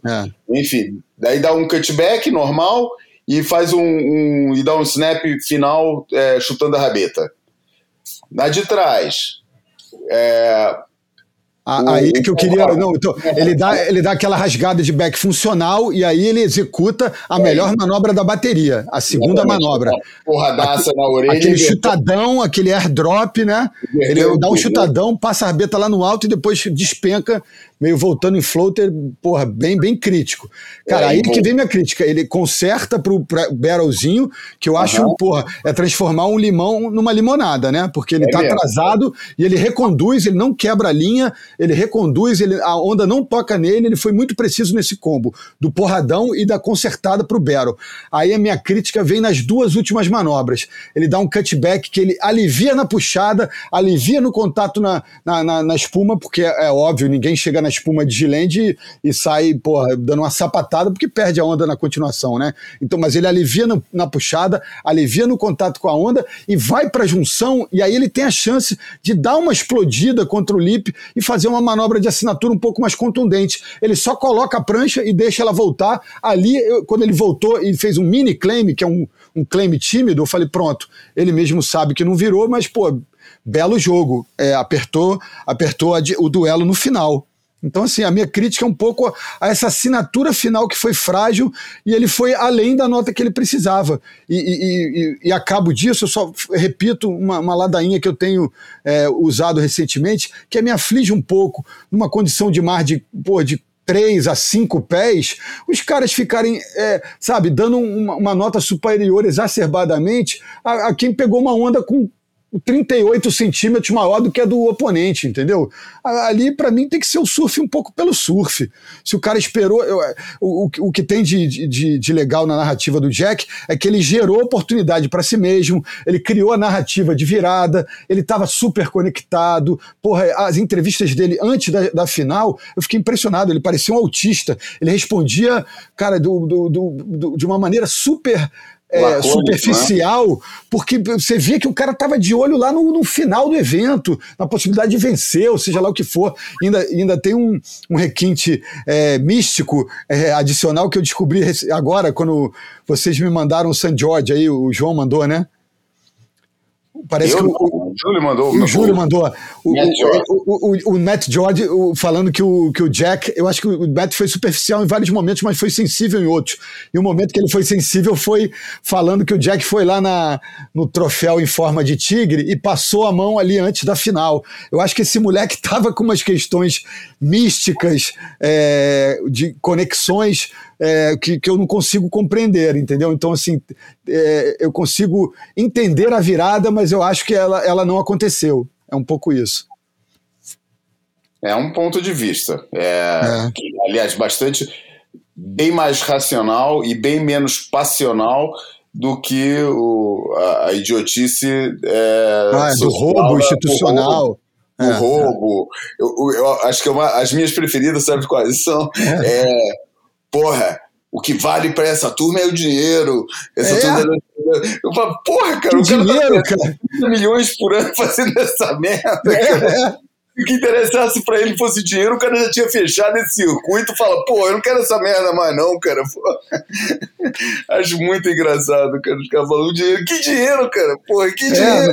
não, ainda fala, não, é porque os americanos e australianos dão muito mais dinheiro para a liga. Não, a audiência no Brasil é maior, o campeonato do Rio é mais bem pago, então, assim, tem um monte de muito gente mais falando aí. rentável, cara. O- A É. operação da WSL no Brasil é muito mais rentável, cara. É, Não, É. isso eu não tenho certeza, não. Calma, vamos lá, vamos devagar. Eu não sei se, o, Rio- se o, Brasil é mais rentável para a WSL. Eu acho que os Estados Unidos é muito mais rentável, contando Havaí e Mainland, eu acho que não dá para comparar. Não, não, mas aí também é meio, essa comparação é torta, né? Você está comparando três eventos com um. Então, assim, É, eu- se você eu fizer um, um por falar um, o Saquarema estronda de recursos e de dinheiro, cara. É. Exatamente. Eu sempre ouvi falar, e de fontes próximas, que as operações mais rentáveis de campeonato, campeonato por campeonato, as duas mais rentáveis eram Brasil e Portugal. É. Não, e, e WA entra no jogo por causa do dinheiro do, do governo do estadual e do turismo. É. Da Exatamente. mineração. É. É por aí. Bom, é, a verdade é que o Medina faz um, um erro tático que possivelmente não teria feito na época. é, a época do Charlão. Tá, então Que- você, você reconhece que é o erro tático? Sim, pra caralho. É, Eu- eu fiquei na dúvida, porque me pareceu. Não, um eu, eu acho que foi um erro tático, mas olha só, a, a bateria parecia ganha. A bateria parecia. É. O, o jogo estava resolvido. Cara, Eu tava Porra, achando era- o jogo resolvidaço, cara. Resolvido. Não, tava, tava super resolvido. Então, eu acho que do jeito que o Medina estava surfando, eu acho que ele devia estar com a confiança lá em cima, com toda a razão. Ele tinha que estar mesmo, porque estava dando tudo certo. Ele raramente estava errando alguma coisa, as coisas estavam dando. Tudo estava dando certo. E a onda ainda veio, se manifestou para ele ali, enfim. É, porra, o cara com alguns segundos para trás, ele ia se ligar aqui que o Jack ia fazer atrás. Não, e Até ele um melhora. de confiança, né? E ele É. melhora a posição dele na bateria. Exatamente. Ele deixa o Jack precisando de mais nota. Só que o cara vai lá e faz a nota, né? De. Passou de. Ele tava precisando de. é, Cinco e alto, né? Ele tava precisando de 5,44 antes da troca final e ficou precisando de 7,26. É, e deram Ah, 7,40, né? 83, Não, né? 7,83. Ah, 83, é, é, é a melhor nota do Felipe na final, Foi inclusive. sete- Foi 7 inteiro pro, pro, pro Gabriel e 7,83 pro, É, é, pro Rob. é. Agora, se, é, podia ter dado Medina? Claro que podia ter dado. Foi resultado injusto? Pode ter sido injusto, pode até ter sido, como foi várias vezes já, de um lado para o outro. Mas teve um, um erro de. é, eu não sei nem se foi de estratégia, porque como a gente percebeu que estava lá o Andy King junto com ele, eu não sei se o Andy King é um, é um cara que é, vai ficar muito preocupado com, com a estratégia de marcar, segurar, não sei o quê. Tantas vezes a gente viu, para quem assistiu inclusive o, o Make or Break e, e acompanha um pouquinho o, o- a relação dos dois, é, e tem por aí, sabe? Não, não é uma coisa. Não é porque é, alguém aqui dos três é amigo do Medina ou do Andy King. Não, não, tem, tem por aí. Você, nas contas de Instagram e Claro. tal, você olha o- as coisas que acontecem. E o Andy King, ele é muito assertivo no negócio assim. Cara, não tem ninguém surfando melhor do que você. Você pega as É. ondas, E parece a coisa mais estúpida que tem para falar, porque basicamente o, o papel do técnico é esse. Se, se for reduzir o papel do técnico, o papel do técnico é o cara que bate nas costas e fala, vai lá e arrebenta. Pega É. as boas. É. Não é isso? É, É não, eu acho, que, eu acho que o papel dele deve ser muito mais no dia a dia de fazer videoanálise e correção de algumas questões do que chegar falando, olha, se ele fizer isso, você faz aquilo, hein? Ele não é cerebral e, e tático como o Charlão é, até porque ele entende muito mais de surf. Então, ele, o- é isso que você falou. O que ele tem é, proferido, o que ele tem divulgado para fora do, da relação deles ali, e que eu acho que é verdadeiro, é o seguinte: ele agora ele tá feliz, ele tá saudável, e eu falo para ele, vai lá e faz o teu melhor. Então, assim, não deve ter de fato um input muito estratégico, não, pré-bateria com eles, não. Não, uma coisa que é certa é que ele mudou um pouquinho a estratégia dele na onda. Eu acho que é, essa, essa variação que ele está fazendo agora e o jeito que ele está fazendo. Ah, então, aí- mas aí, aí é, então, é, é algo estabelecido anteriormente, e, e- e é essa questão técnica, não é, não é tática, né? É que você tem, um gesto tático nisso, né? Claro, Tem também, que- querer claro. variar, lógico. Mas eu digo, não é algo feito de bateria para bateria, é, é ao longo de pré-evento, olha, você tem que variar, e aí ele vai lá e varia, faz a variação do repertório. Não é algo mediante o seu oponente, ah, vai lá dar uma variada que ele- o cara não varia e você vai se dar melhor. Acho que é uma coisa para uníssonos, né? Pra, pra, a- dali, agora para frente, a relação deles trouxe essa, essa mudança. Ah, É, vem com- cá, peraí, peraí, que agora lembrei de uma coisa. Qual foi a, a, a entrevista do Felipe Toledo que eles cortaram? Foi na, na quarta de final ou na semifinal? Eles Cara- cortaram, não. O Felipe fez uma entrevista super telegráfica e. É, e- Eu que senti, o Felipe cortou a entrevista. Eu não vi ele, ele sendo censurado, não. eu Ele pediu desculpa para Laura e, foi- e deixou É. claro para ela que só responderia uma pergunta e que ele não sabe mais o que precisa fazer para ganhar nota. Eu, eu, eu- eu ouvi essa grita aí do, da censura, mas eu não percebi essa censura em momento nenhum. Então, mas a Censura não. calma. A censura Hum. tá no pós-campeonato. Quando você vai lá assistir o Hit Analyzer e tal, tem a bateria dele. Hum. Quando você vai assistir na bateria seguinte, que é, é Carissa Moore versus a Tatiana Weston Webb, você bota lá para assistir a, bateria, a, a entrevista do Felipe. Hum. E você, aliás, acho que é na final, na verdade. Hum. Na final, tá Na cortado o final da, da, da entrevista dele. E eu não assisti na hora porque tá dormindo. Aham. Como assim na final? Na final? É, porque a segunda final- bateria da semifinal é dele, né? O campeonato não começa com, com as meninas? Não, Ah, claro, tá. claro, claro. Ah, Quando ele, quando ele ganha do, do, do Conor O'Leary na semi, é isso? Isso. Aí entra a final feminina. Ah, aí quando você pede, pede para ver replay de- de- Ah, de- de- desse conjunto aí, não aparece a sonora dele, é isso? Tá cortado, tá cortado. É. Exatamente. Porra, é. Enfim, e essa bateria do Felipe Toledo contra o Conor O'Leary tem um- um- uma coisa também que o Conor O'Leary quebra a prancha dele. Ele tá surfando bem? Tava. A codorna gigante estava no melhor momento dele. E, e a última onda do Conor O'Leary, falando em achatar notas, uma nota muito achatada, né? O cara pega uma última onda que ele acha que ele faz o surf, que é o, o, o 8 dele. Acho que ele tentou surfar muito bem para ver se conseguia diminuir a, a, a diferença, que não era também tão grande, porque foi uma bateria com pouquíssimas ondas. E ele surfa. Eu, eu acho que foi uma onda é, melhor do que deram para ele, a, a nota. É, lógico eu senti, eu senti a nota achatada. Mas eu Muito, achei né? que quando ele quebrou a prancha e trocou, ele ficou meio duro, né? É, ele, te- ele tentava ser expressivo naquelas rasgadas no início da onda e a prancha dava uma agarrada, assim. É, é, eu entendo, quando liberaram a nota, eu, eu achei a nota menor. Eu quase achei que ele poderia ameaçar, né? Com, com, com aquele surf ali. Mas, aí, é, mas, mas eu achei ele um pouco agarrado ali naquelas primeiras manobras, que me pareceu uma prancha um pouco maior do que ele precisava. Se o, que o- se o Conor O'Leary fosse é, descendente de brasileiros e não de japoneses, com certeza teria uma grita.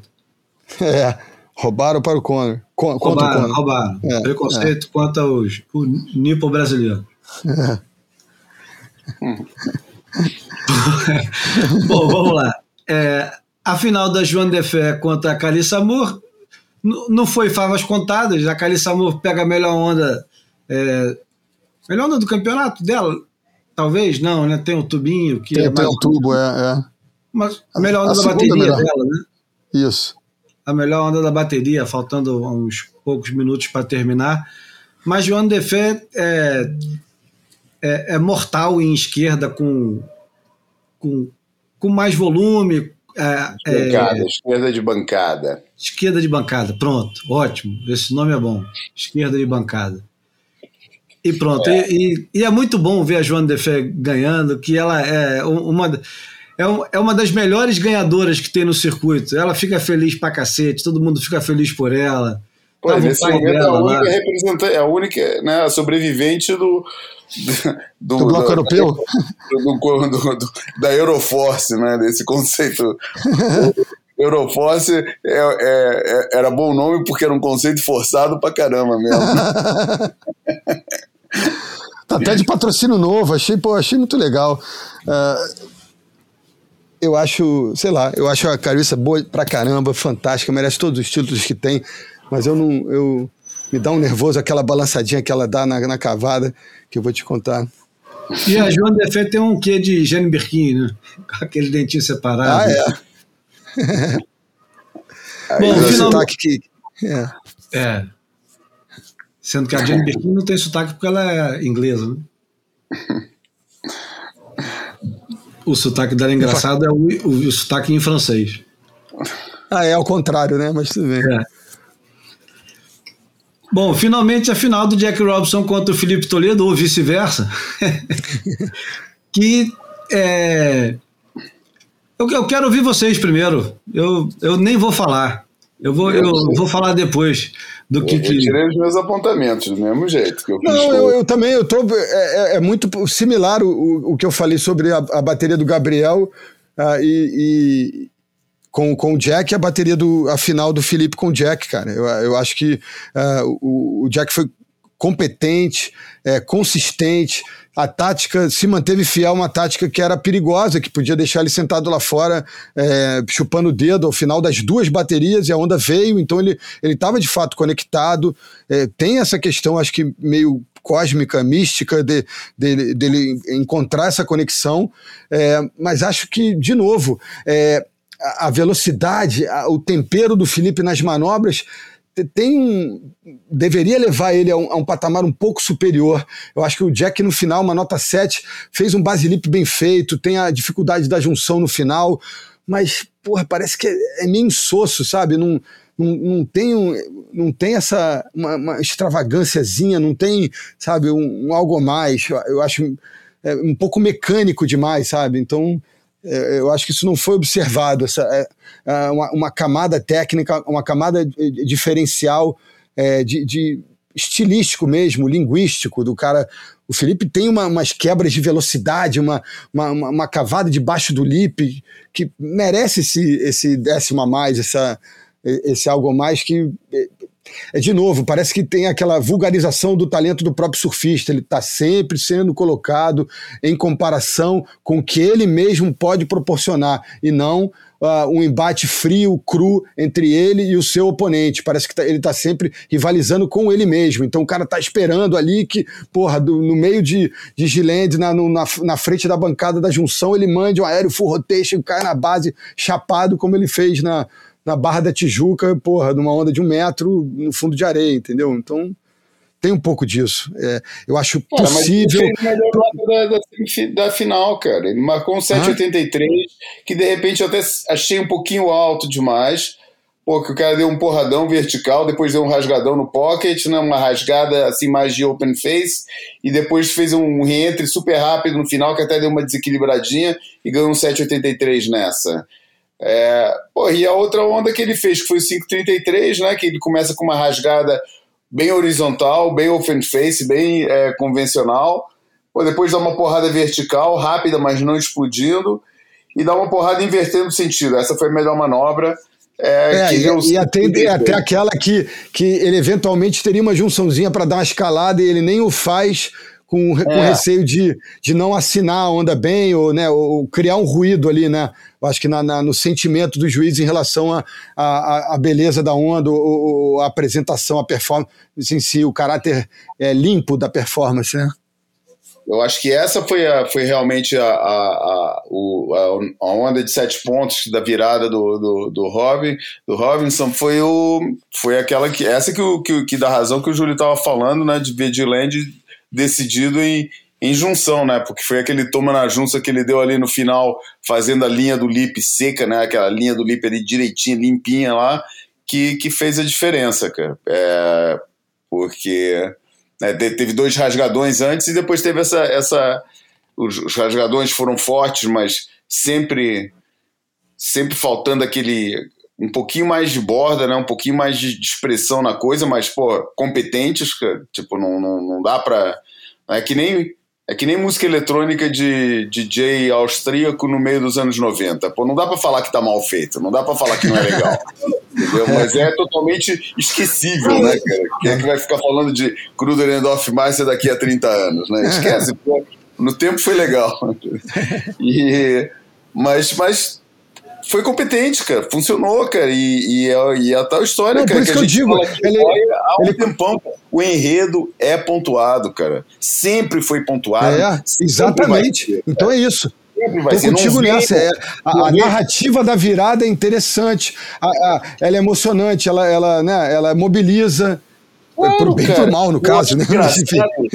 Uma, uma coisa que eu acho engraçada é que todo o torcedor de surf derrotado se transforma num engenheiro cientista espacial na é, hora de analisar o resultado como se é, estivesse é, analisando é. fórmulas de matemáticas e não de esporte é. altamente interpretativo, cara. Em que objetivamente você não tem nada para falar que aquilo que uma coisa é melhor que a outra. É. São duas coisas abordagens diferentes, cara, e é, as duas são legais, super bem executadas, e é um critério totalmente arbitrário que tenta encontrar uma espécie de objetividade. Aí a gente vai cair na velha história que eu já estou falando há um tempão, que o sistema de julgamento é totalmente obsoleto, que tinha que se mexer na forma de o surf ser julgado, que o que o que o que o, na minha opinião, o, o, o e eu, eu, eu tô confiante, e, vou, e ainda bem que essa porra está sendo gravada, eu tô confiante que se esse esporte sobreviver do jeito que a gente espera que ele sobreviva e evolua para o esporte que a gente espera que ele vai evoluir, o critério vai ser quebrado. O critério de julgamento vai ser quebrado, vai ter notas separadas. Vai ser a desconstrução da nota 10. Vai ter, não vai ter mais essa história de julgar uma onda segundo um critério só. Vai ter a, a, manobra mais forte, vai ter uma pontuação, a finalização vai ter outra pontuação, a postura, a compostura. Porra, tudo isso vai ser quebrado em vários critérios e, a, e o somatório final e a, e, a, e, a, nota final da onda vai ser o somatório desses critérios, cara. Vai por mim, isso vai acontecer, cara. Hoje em então, dia, vou trazer... o nego vai, dar, nego vai dar risada, o nego vai falar: esse cara tá maluco, mas escreve o que eu tô te dizendo, isso vai acontecer. Vou trazer então uma. Eu não vou chamar de rumor, não, vou chamar de fofoca mesmo, porque não pode ser mais fofoca do que isso. Mas é, é real a fofoca é real. Jorge Jesus vai treinar o Flamengo. Não, fechou com o Fenerbahçe, já era. Eu sei. O, um passarinho me contou que existe um movimento agora na WSL que vem é, desde o do, do Challenger Series até o WCT para que haja e não está, pelo que eu entendi, não está é, personificado por ninguém, nenhuma nação, nem nenhum surfista. É uma coisa, uma insatisfação geral de todos os surfistas, que, competidores. Eles estão exigindo que a WSL é, tenha mais transparência com o julgamento.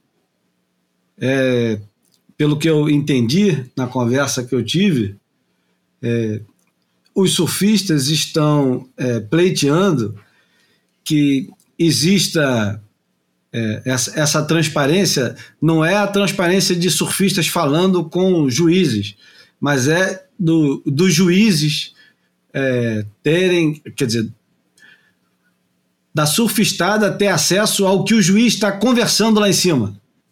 Opa, o tempo todo. É a história, o áudio do VAR, é isso aí. Isso, é exatamente é. isso. É. acabar com, com a, a, sala fechada dos juízes e a gente, a gente fãs e surfistas é, competidores, terem acesso direto ao que é conversado lá em cima. Por que, que a onda foi melhor julgada? Por que, que era mais importante naquele momento, no mar de meio metro, que a onda tivesse meio metro e é. 15 centímetros? Ah, que... e, principalmente, né, cara? Perguntar para dois caras, um que deu 6,5 e outro que é. deu 8 pontos na mesma onda, falar, pô, por que, que você deu 6,5 e por que, que você deu 8, cara? É. Não, e, nesse caso, nesse caso os caras, os caras hum. vão ser cortados, né? Mas é importante que, é, tendo acesso a, ao tipo de, de conversa que eles têm lá em cima, possivelmente a, é, essa, essa impressão de, de grande irmão né, que vai ter vai mudar um pouquinho o, o, o jeito dos caras julgarem. Não digo que isso vai alterar é, as notas em si, mas a consciência de que você está sendo vigiado muda um bocado o negócio, né? O jeito que você vai falar as coisas. Claro. Né? É, tal, início... é, tal da, é, o tal da câmera no, no, no corpo do policial, né? É, mas, mas eu não acho que tenha nada demais durante uhum. o tempo que os caras estão lá. Apesar de que existe um, um, uma, uma uma linha de pensamento que acha que depois da, da entrada do. aquele juiz australiano que o Marcelo Bosco ele, é, tão bem observou durante as Olimpíadas, que foi o cara que tirou Medina do, do da, da final do. Da, do ouro olímpico, né? Olimpíadas. É. Uhum. Que depois da entrada desse cara, o, o negócio mudou para. mudou bastante em relação aos brasileiros. E os brasileiros já não, já não são mais o prato do dia. Aliás, o PP é. falou uma coisa muito engraçada, que o Jack Robson, agora que o Julian Wilson saiu, os caras têm mais um Julian Wilson, só que casado com uma brasileira e com mais vínculo com o Brasil, o, o Jack Robson seria o novo Julian Wilson. Faz sentido. É. é. Faz sentido. Não é totalmente desco, descolado, desconectado, não, cara. É. Faz sentido. Eu, eu, de novo, eu acho que nenhum de nós aqui né, acredita na, numa teoria da conspiração institucional. Agora, eu, particularmente, é, e, e pô, tenho receio de parecer leviano, né? Mas é, o, o Printão é um cara que é, eu, eu nunca curti, não.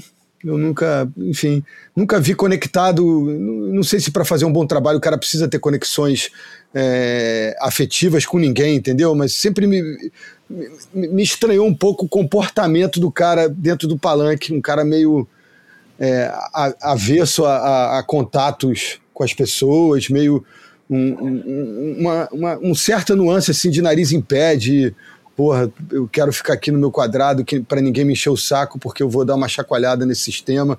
É, eu acredito um pouco no, mal, às vezes não no mau trabalho, mas na má condução do trabalho do, do, do head judge, que é um, que é um cara, uma peça fundamental ali da, do mecanismo. Então, assim, por mais que o juiz pense de uma maneira, eu acho que ele, é, ele é conduzido é, pelo head judge a, a, a ficar um pouco. É, todo mundo um pouco estratificado, sabe? Não, não ter muita nuance de. ninguém destoar muito da análise. Eu, eu me preocupo um pouco com, com a condução dele como head judge, mas não tenho tantos elementos para fazer uma crítica um pouco mais profunda. É só um sentimento. Não, e, e uma das grandes gritas que teve na virada dos anos 90 para os anos 2000 era exatamente o, o, o head judge que era considerado um ditador, que era o Perry Hatchett. É. E, engraçado. Super criticado. Eu, Não sobreviveria nessa era das mídias sociais, provavelmente. Completamente. Né? É um cara, eu, eu acho que ele é do Western Austrália, né? É um cara é, é. é mais recluso, pescador. Ele, ele, hoje eu acho que até. É, ele é segurança d'água. Encontrei com ele é, Margaret River, cara. Me deu o cartão dele. Da, da segurança, né? É, é, e teve uma, teve uma grave lesão junto com o Jadson lá em Margarete, teve uma fratura exposta, né? Quando foi ajudar o Jadson no jet ski, o jet ski bateu num bump da onda e, e projetou em cima da perna dele, enfim. Mas é um cara socialmente é, super afável, super gente é, boa. Eu me dava muito bem com ele, ele tava é. sempre, porra, junto com o Renato Ickel e Isso. bebia bem também. Ah, mas é australiano, é, faz parte. Mas, enfim, desde, desde da, da saída dele, a gente teve. É, quem foi antes do Rich Porter? Cara, foi alguém transitório que eu não vou lembrar agora, cara. Foi o Rich Porter, depois o Pritamo e quem mais? Foi o Shipley, não? Hum, acho que não, acho que o Shipley nunca foi. Mas, enfim, a boa parte da insatisfação que... é com o. Com. Eu, agora é uma boa, tá aí. A gente tinha que saber quem é o Red Judge agora, né? Não, isso, não, o Red Judge é o Printamo, é. é mas é continua Rich, ele. Continua, o Rich Porta faz aquelas participações online ali, acho que como ex-Red Judge. Quem tá no, no, no comando é, é o Printamo. E quem são os juízes agora? Ah, e aí tem, Outro dia eu conversei com o Luiz Antônio Dantas, que estava lá em Salvador. Por exemplo, Renato Galvão, é, campeão brasileiro de surf profissional lá de Ubatuba, estava agora em Gilende é, julgando. Eles fazem um revezamento continental, assim. O Luiz Antônio fez Austrália, fez, sabe? Tem o Luiz Antônio, o Lully e o Renato. Eu acho que são os três internacionais atual, é, atualmente que, enfim, eles se revezam na elite e ainda fazem um challenge ou outro e tal. É, e aí tem aquela turma, tem o baixinho lá, o Ian, o campeão mundial master neozelandês, tem aquele, aquele maluco sul-africano que eu esqueci o nome, tem o outro basco, é, que é boa gente ali no fora do quadrado. Tem, tem Não, pois é, isso aí, isso aí tudo bem, mas isso aí a WSL colocou o Meet the Judges em 2018, a gente está em 2022 e não Exatamente. tem uma palavra sobre os caras. Tem lá o Pritamo, tem o o Ian Buchanan, que foi inclusive é. campeão master, Raxo, Não, então ele mesmo que, que eu falei. Neozelandês, é, é. tem o Etienne Bouy, o Aki do Agreste, é, é. que é da África, o Luiz Antônio, o Bendan,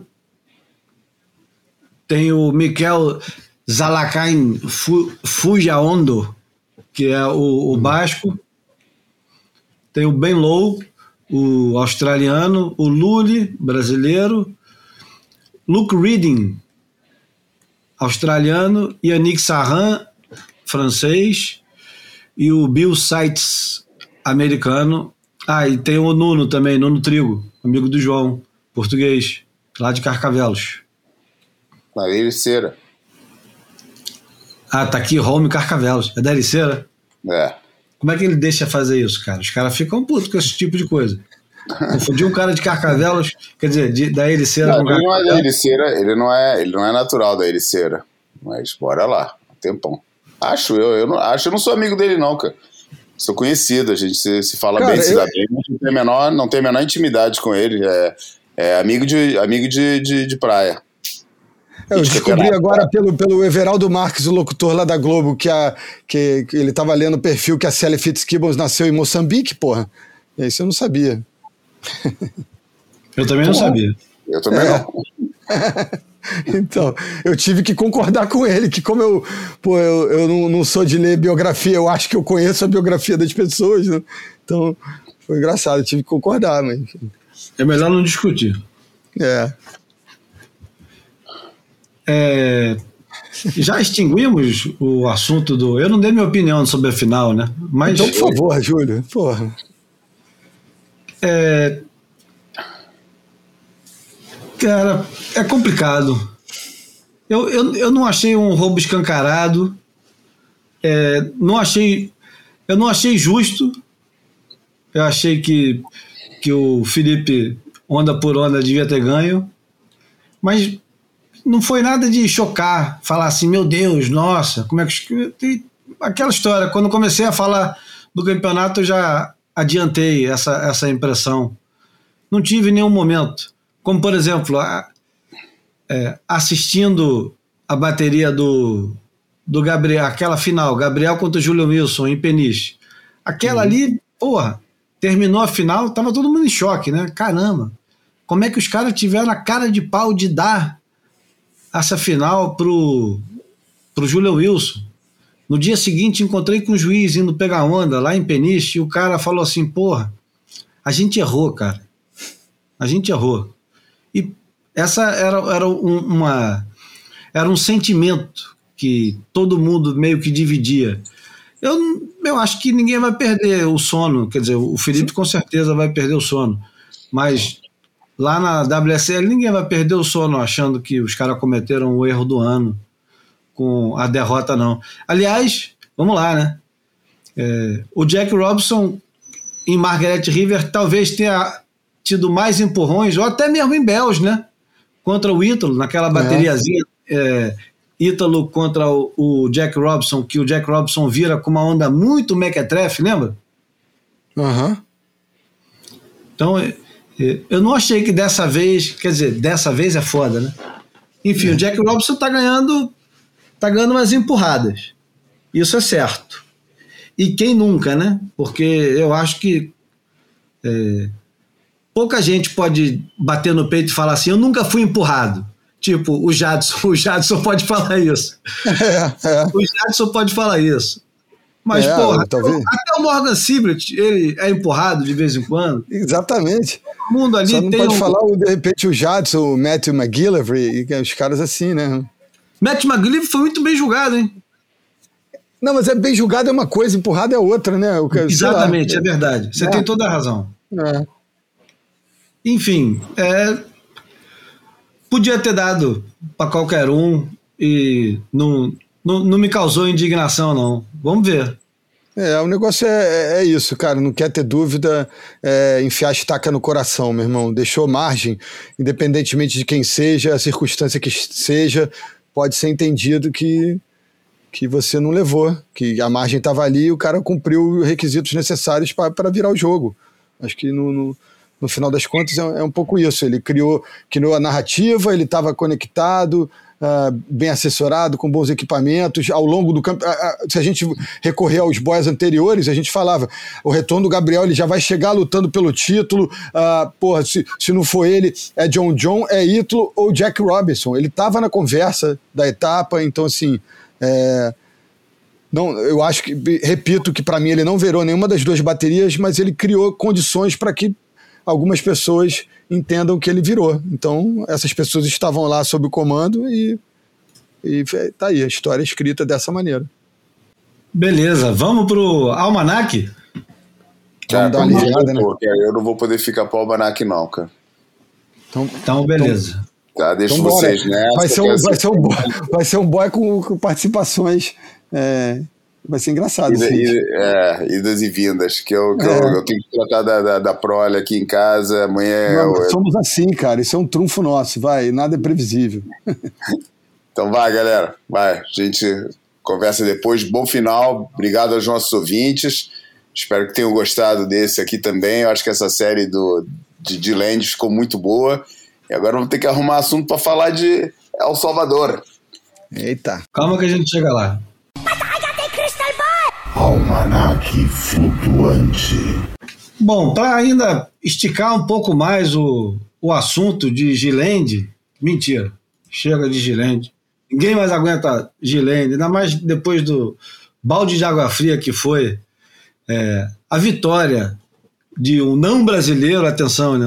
Hoje em dia a gente está mais preocupado com isso. Não foi o brasileiro que ganhou, já foi ruim, né? o Almanac de hoje é o filme que a Patagônia, a marca, não é marca de surf, né, Bruno? É marca de tudo é, quanto é coisa, né? É, na, o, o, Coroa começou fabricando, sabe, que aqueles pitons, aqueles acessórios de metal para alta montanha, para galera subir na, nas cordinhas e, e, desafiar os cumes do, do planeta.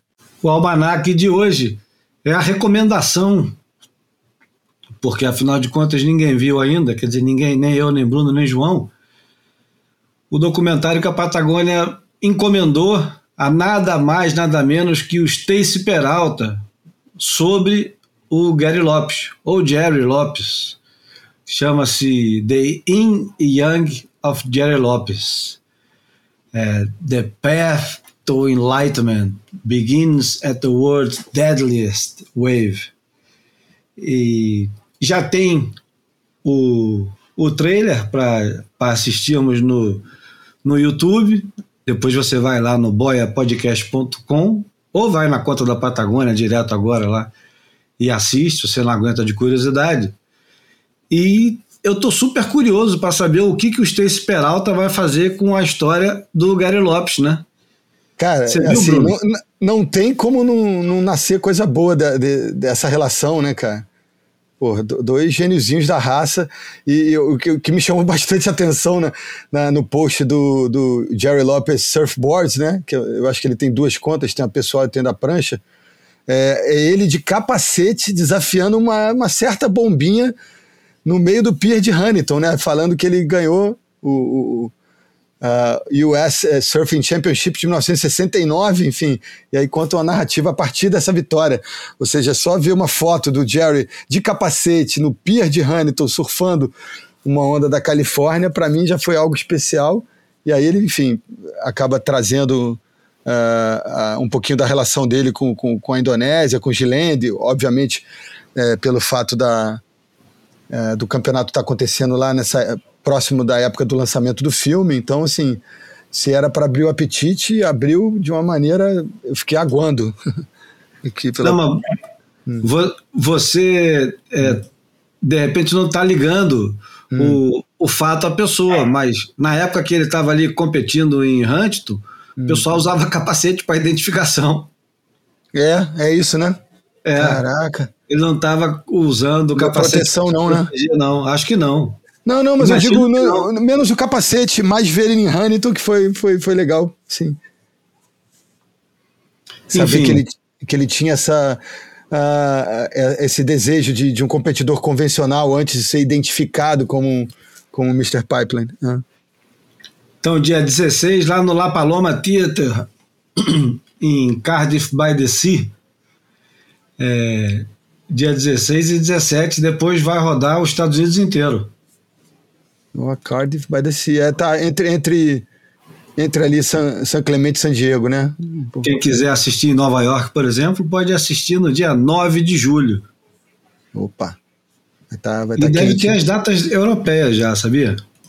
Ah, Quer deve ver? passar, né? É. Já deve ter data europeia. Aqui no Brasil, aqui não tem Patagônia, né? Não, cara.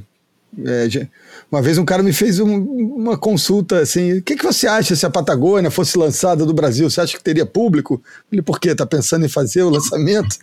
E não, alguém me perguntou isso, eu estou perguntando para umas pessoas espe específicas. É, eu queria. É. Eu, eu, eu tenho curiosidade de, de assistir esse filme e estou mais curioso ainda para saber se ele vai ser gratuito ou ele vai para alguma plataforma dessas digitais que você precisa é. Acho que tem, tem, tem, enfim devem pensar no streaming, né? Eu acho que é, o casamento desses dois personagens já, já nos remete a algo assim do nível tão legal que eu acho que merece estar numa plataforma dessa para gerar recursos para os caras e os caras poderem fazer mais coisas, né? Bom, vamos para a porta, né, Bruno? Chega já de conversa, já foi bora, bora. mais de duas horas.